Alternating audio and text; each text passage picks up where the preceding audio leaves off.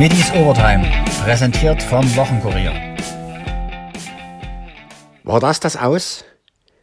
Die DSC Schmetterlinge haben das erste Playoff-Halbfinale gegen Potsdam 0 zu 3 verloren. Stehen am Dienstag nun gewaltig unter Druck.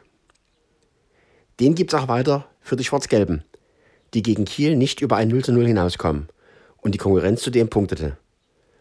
Dynamo-Trainer Giarino Capretti sah das Positive, nämlich, dass die Null hinten stand. Wir haben äh, mal zu Null gespielt, das haben wir schon, ist uns auch schon lange nicht mehr ge, äh, gelungen. Und das Zweite ist, wir, ja, wir hatten eine Mannschaft auf dem Platz, die, die mit Herz gespielt hat, die eine gewisse Leidenschaft hatte, die äh, ein ganz anderes Gesicht gezeigt hat als noch in Sandhausen. Das war mir ganz, ganz wichtig. So sind wir in das Spiel reingegangen. Es war ein umkämpftes Spiel. Es ging äh, dann auch darum, schnell das Mittelfeld zu überbrücken. Ähm, und da hätte ich mir gewünscht, dass wir mehr 50-50-Bälle äh, einfach gewonnen hätten und dann auch, wenn wir dann Ball, den Ball in der gegnerischen Hälfte ähm, hatten, dass wir es dann einfach sauberer und äh, effizienter ausspielen. Ähm, also, ein umkämpftes Spiel. Ich werde niemanden oder ich kann keinen Spieler einen Vorwurf machen. Es ist ein bisschen schade, dass wir dass wir vielleicht nicht am Ende nochmal in so einer gewissen Druckphase so einen, so einen Punch setzen konnten. Aber letzten Endes kann man auf diese, auf diese leidenschaftliche Leistung einfach aufbauen. Trotzdem werden wir inhaltlich die Dinge ganz klar ansprechen. Aber ähm, dadurch, dass es ähm, ja, ein, ein, viel, viel besseres Spiel vom Engagement äh, gegenüber Sandhausen war, äh, bin ich, bin ich äh, optimistisch, dass wir im nächsten Anlauf äh, ja, es, es dann letzten oder dann schaffen können und vielleicht auch schaffen werden. Also. Gästecoach Marcel Rapp war glücklich über den Punkt. Ja, ich bin sehr glücklich mit dem Punkt. Ähm, ich glaube vor allen Dingen die Art und Weise, wie wir aufgetreten sind. Wir haben da weitergemacht im Verteidigen, äh, wie in Hamburg, waren da geschlossen äh, mit Leidenschaft, waren gut in den Zweikämpfen, waren fußballerisch aber doch äh, stark verbessert im Vergleich zu letzter Woche. Und deswegen bin ich sehr zufrieden mit dem Punkt. Ich glaube, wenn man das Spiel dann sieht, die Chancen habe ich für Dynamo äh, nach einer Ecke eine Großchance gesehen. Habe bei uns ein, ein, einige Chancen gesehen, auch einige Konter, die man besser ausspielen kann, dann gerade hinten raus. Und deswegen glaube ich, ähm, ja, bin ich zufrieden mit dem Punkt. Halten Dynamo ein bisschen auf Distanz. Und ähm, ja, ist noch nicht alles zu Ende, aber ähm, ich glaube, wir sind auf dem richtigen Weg. Was sagt Capretti zu den Pfiffen nach dem Abpfiff? Ja, zunächst einmal äh, muss ich sagen, dass nicht alle Fans gepfiffen haben. Ich habe ganz viele Fans gesehen, die geklatscht haben, die äh, die Jungs einfach unterstützt haben. Und natürlich hört man eher die, äh, die Pfiffe als äh, das Klatschen, das äh, ist mir auch klar. Und dass Fans äh, enttäuscht sind, dass wir nicht gewonnen haben, das ist total nachvollziehbar. Und, äh, aber ich finde auch cool, dass meine Jungs sich da auch hinstellen, sich stellen ja, und den Fans einfach auch zeigen, okay, auch wenn das nicht gelungen ist mit den drei Punkten, dass sie dankbar sind für die Unterstützung. Und während des Spiels muss ich auch ganz klar sagen, äh, war die Unterstüt Unterstützung wirklich hervorragend. Ja, also äh, nochmals, äh, ich kann es verstehen, ich kann es nachvollziehen. Beleidigungen oder so habe ich jetzt persönlich nicht, nicht gehört. Ich habe mit dem Knips auch noch nicht danach gesprochen. Ähm, letzten Endes äh, danke ich für die Unterstützung und äh, ich hoffe auf weitere Unterstützung äh, für die nächsten Spiele, denn letzten Endes, äh, ja, wenn wir in der 90. Minute das Ding vielleicht reingeköpft hätten, dann wären wir gefeiert äh, geworden. Also dann hätte jeder geklatscht. Da, da, da, sind wir uns auch alle einig. Es ist immer ein schmaler Grat.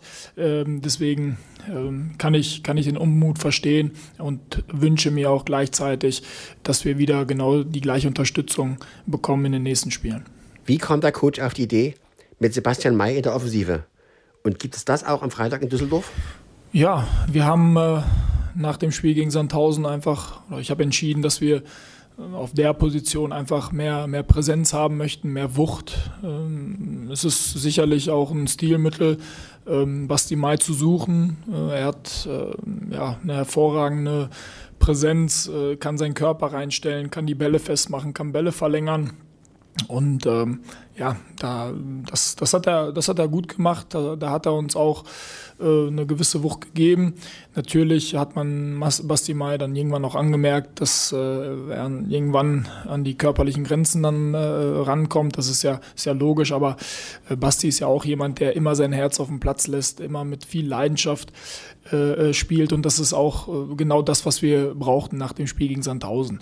Also ähm, sicherlich war das in Ordnung, muss ich mir nochmal genau angucken. Es war nicht alles top, muss man auch sagen. Gerade ähm, wo gegen Ende, wo, wo dann die Bälle äh, oder wo die Kraft dann irgendwann nachließ, dann wurde man so ein bisschen unsauberer, ungenauer. Das sind alles so Dinge, die, die wird er in den Griff kriegen, muss er in den Griff kriegen. Und auf die Frage, ob die Konstellation äh, nochmal möglich ist, natürlich ist sie nochmal möglich. Das ist, das ist ja klar. Äh, jetzt äh, schütteln wir erstmal dieses Spiel ab, werden das aufarbeiten und dann werden wir uns wie immer auf den nächsten Gegner vorbereiten, fokussieren. Und wenn das eine gute Lösung ist gegen den nächsten Gegner, ja, klar, warum nicht? Sebastian May selbst über die Partie. Wir haben unseren Plan durchgesetzt. Wir haben das eigentlich ganz gut gemacht, aber halt ähm, leider kein Tor geschossen. In der einen oder anderen Situation schon Glück gehabt und, und Prollo natürlich gut gehalten. Ähm, aber für uns ist es zu wenig. Wir müssen hier gucken, dass wir zu Hause zumindest unsere Punkte holen mit dem, mit dem Rückhalt, den wir hier trotzdem haben. Und ähm, ja, aber von, vom, vom Großen und Ganzen her haben wir unseren Plan durchgesetzt, haben die Null gehalten. Das ist, glaube ich, auch mal wichtig, dass wir das können, dass wir sehen, dass wir es können. Ähm, und jetzt geht es uns aufs nächste Spiel vorzubereiten. Warum sah das Ganze dermaßen zäh aus? Capretti? Ja, man hat einfach auch in, in unseren offensiven Aktionen auch immer, immer so ein Stück weit gemerkt, dass äh, ja, wir nicht gerade vor Selbstvertrauen strotzen. Ja, das, das, das sieht man einfach. Ja, die Abschlüsse, diese 50-50-Dinger, unsauber, zu hektisch vielleicht auch, nicht mit diesem Selbstverständnis.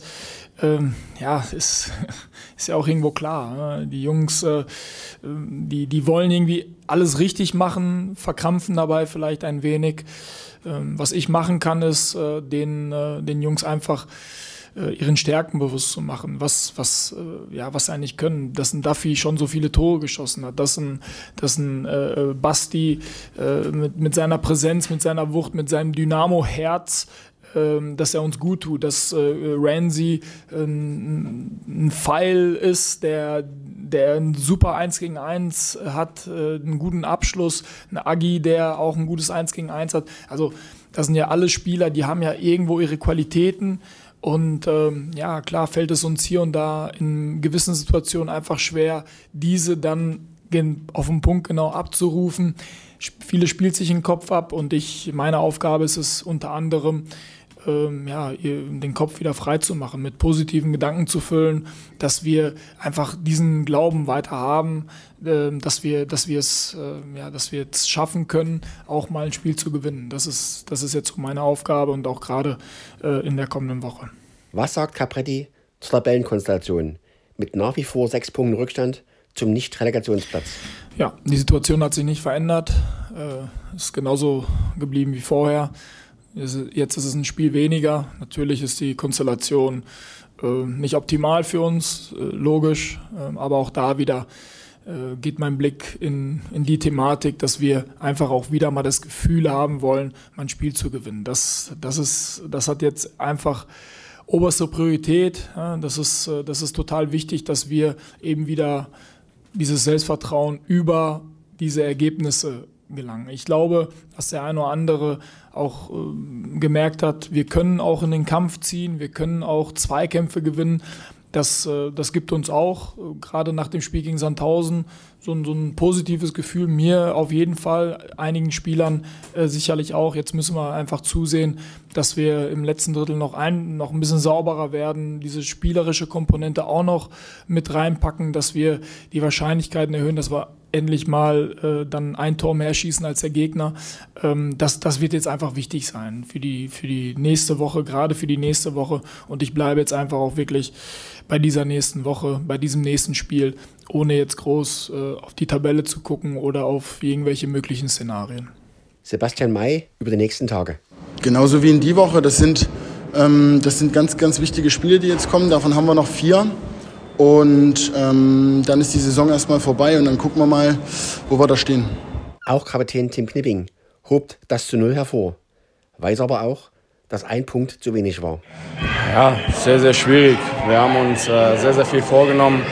Ähm, wir wollten den, den Leuten zeigen, ähm, ja, dass wir kämpfen können, dass wir rackern können. Ähm, äh, das, was, sage ich mal, an uns kritisiert worden ist, dass wir das so in, den, in der letzten Woche missen lassen haben. Ich glaube, ähm, die Mannschaft hat heute alles versucht. Sie hat alles gegeben, sie hat alles reingeworfen.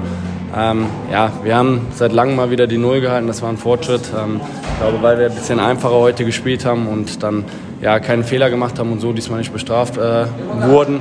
Ähm, aber letztendlich muss man natürlich auch sagen, dass wir dann ja, zu wenig wirklich richtig vor das gegnerische Tor gekommen sind und ähm, ja, da zu wenig äh, Gefährlichkeit entwickelt haben. Und von daher muss man, glaube ich, am Ende sagen, dass das Unentschieden in Ordnung geht. Hat Knipping bereits das Wort Relegation im Kopf? Tja, klar. Wir wissen, dass wir mit dem Rücken äh, Wand stehen, da dass schon äh, viel passieren muss, damit wir den direkten Klassenhalt äh, noch schaffen können. Aber wir glauben definitiv daran, weil wenn wir nicht daran glauben, äh, dann brauchen wir nicht mehr auf den Platz gehen. Solange das äh, rechnerisch noch möglich ist, werden wir alles reinwerfen und alles dafür versuchen. Ähm, ja, wir müssen uns jetzt äh, auf das nächste Spiel konzentrieren und äh, egal wie, müssen wir jetzt einfach endlich mal dieses Scheißspiel dann gewinnen. Und dann kann man äh, weiterschauen und dann kann man auch mal auf die anderen Sachen schauen. Aber jetzt, klar, sieht es aktuell nach Relegation aus, aber da möchte ich nicht, noch nicht drüber sprechen, weil einfach noch äh, ja, ein paar Spiele sind und ähm, dann können wir am Ende dann darüber sprechen. Auch Ex-Dynamo-Stürmer Rainer Sachse verzog nach der Partie das Gesicht. Rainer Sachse als Ex-Stürmer 0 zu 0. War heute überhaupt ein Tor zu sehen? War eins drin für uns? Ganz schwierig zu sehen. Wir waren nicht in der Lage, ein Tor zu schießen. Also aus 0, meiner Sicht. 0-0 war noch das Beste am Spiel. Ja. Wir sind in der Lage, uns Chancen zu erarbeiten. Mhm. Und da kannst du auch keine Tore schießen. Und wenn du keine Tore schießt, kannst du kein Spiel gewinnen. Das ist also vom Nicht-Relegationsplatz kann man nur träumen.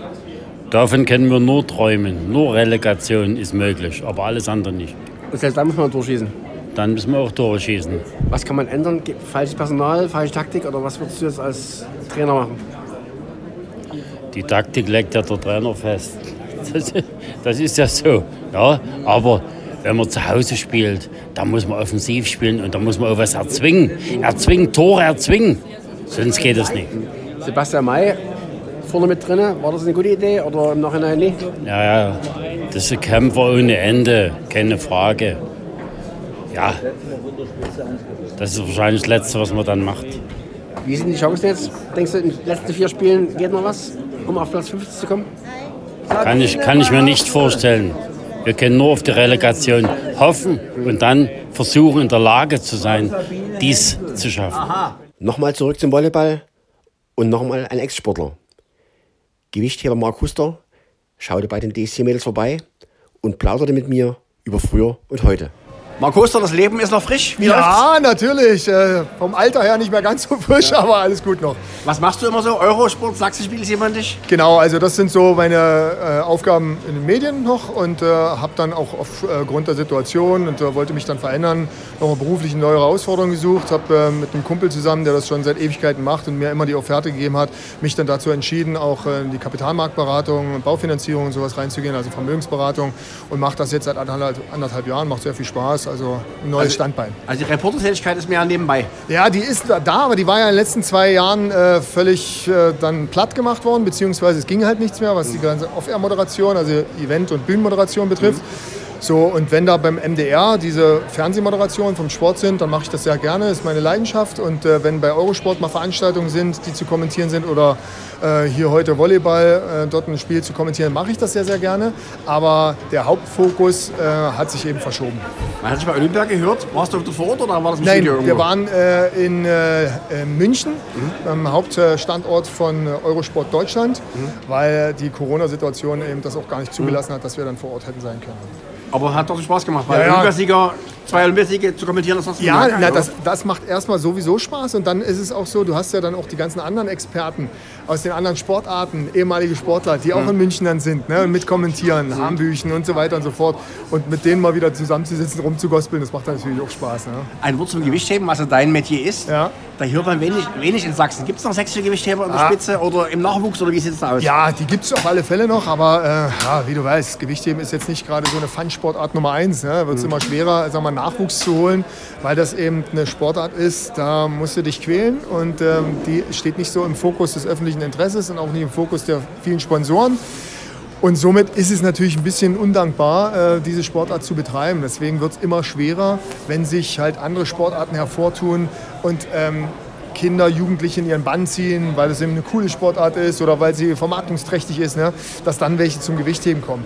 Deswegen, ich denke mal, es wird es immer geben, ähm, aber es wird halt immer schwieriger, diese Perlen rauszufischen. So wie wir vielleicht in den 90er, 2000er Jahren äh, mit Steinhöfe und Steiner und sowas immer noch welche hatten, wo wir sagen, da konnte man aus einer breiten Basis dann auch mit einer ziemlichen Sicherheit sagen, irgendwann kommt dort mal jemand oben an. Aber wenn das jetzt halt in der Basis auch immer dünner wird, dann wird es halt immer schwieriger, dass jemand oben ankommt. Deswegen, also es gibt es noch, das Gewichtheben und die ganzen ähm, Verantwortlichen sind auch dort sehr agil und sehr umtriebig. Aber äh, es wird halt, wie gesagt, immer schwieriger, junge Menschen zu überzeugen, ähm, diese Sportart mit zu betreiben. Sich alle vier Jahre fit zu machen für Olympia. Ansonsten Ja, ist dann da, zwischendurch ja, genau, ist ein tote Hose, bisschen ne? tote Hose, beziehungsweise ist, es, äh, ist das Interesse nicht so da. Wir haben ein bisschen Glück, muss ich ganz ehrlich sagen, über das CrossFit. Ist dann doch über diese Sportart, weil da das Gewichtheben mit drin ist, ein großes Interesse dazugekommen. Also die Crossfitter an sich mögen Gewichtheben und, und stellen das eben auch ziemlich cool in ihrer Gesamtheit ihres Wettkampfprogramms dar.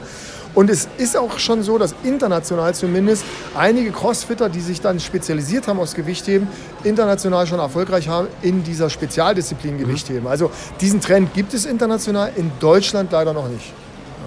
Hast du noch Kontakt zu deinem ewigen Rivalen Dimas? Piros Dimasch, also in größeren Abständen ja. Ja. Dann schreiben wir uns mal auf Facebook oder telefonieren mal, wenn er irgendwo ist, wo ihm da ein paar Erinnerungen mit mir verbinden, dann äh, meldet er sich. Bei mir genau das Gleiche. Ne? Also von der Seite her ab und zu haben wir schon noch Ist Kontakt. er in deinem Hinterkopf ein Albtraum, weil zweimal Nee. eher Gold, zweimal Ja. Silber oder wie ist ja, muss man natürlich. das Ich sag mal so, wenn man, äh, ich, ich meine, am schlimmsten, was das betrifft, also wenn man da am schlimmsten davon sagen kann äh, oder sprechen kann, ist halt Sydney, weil da haben wir nur alle drei 390 gemacht und äh, Pyros hat im Reißen nicht gut ausgesehen, da habe ich mir einen Vorsprung erarbeitet. Und da war bei den 215, die er dann geschafft hat, der ist ja so tief in die Hocke dann schon beim Ausstoßen gegangen, dass ich wirklich dachte, oh, noch einen Zentimeter, und dann lässt er sie wieder fallen. Er hat es dann geschafft.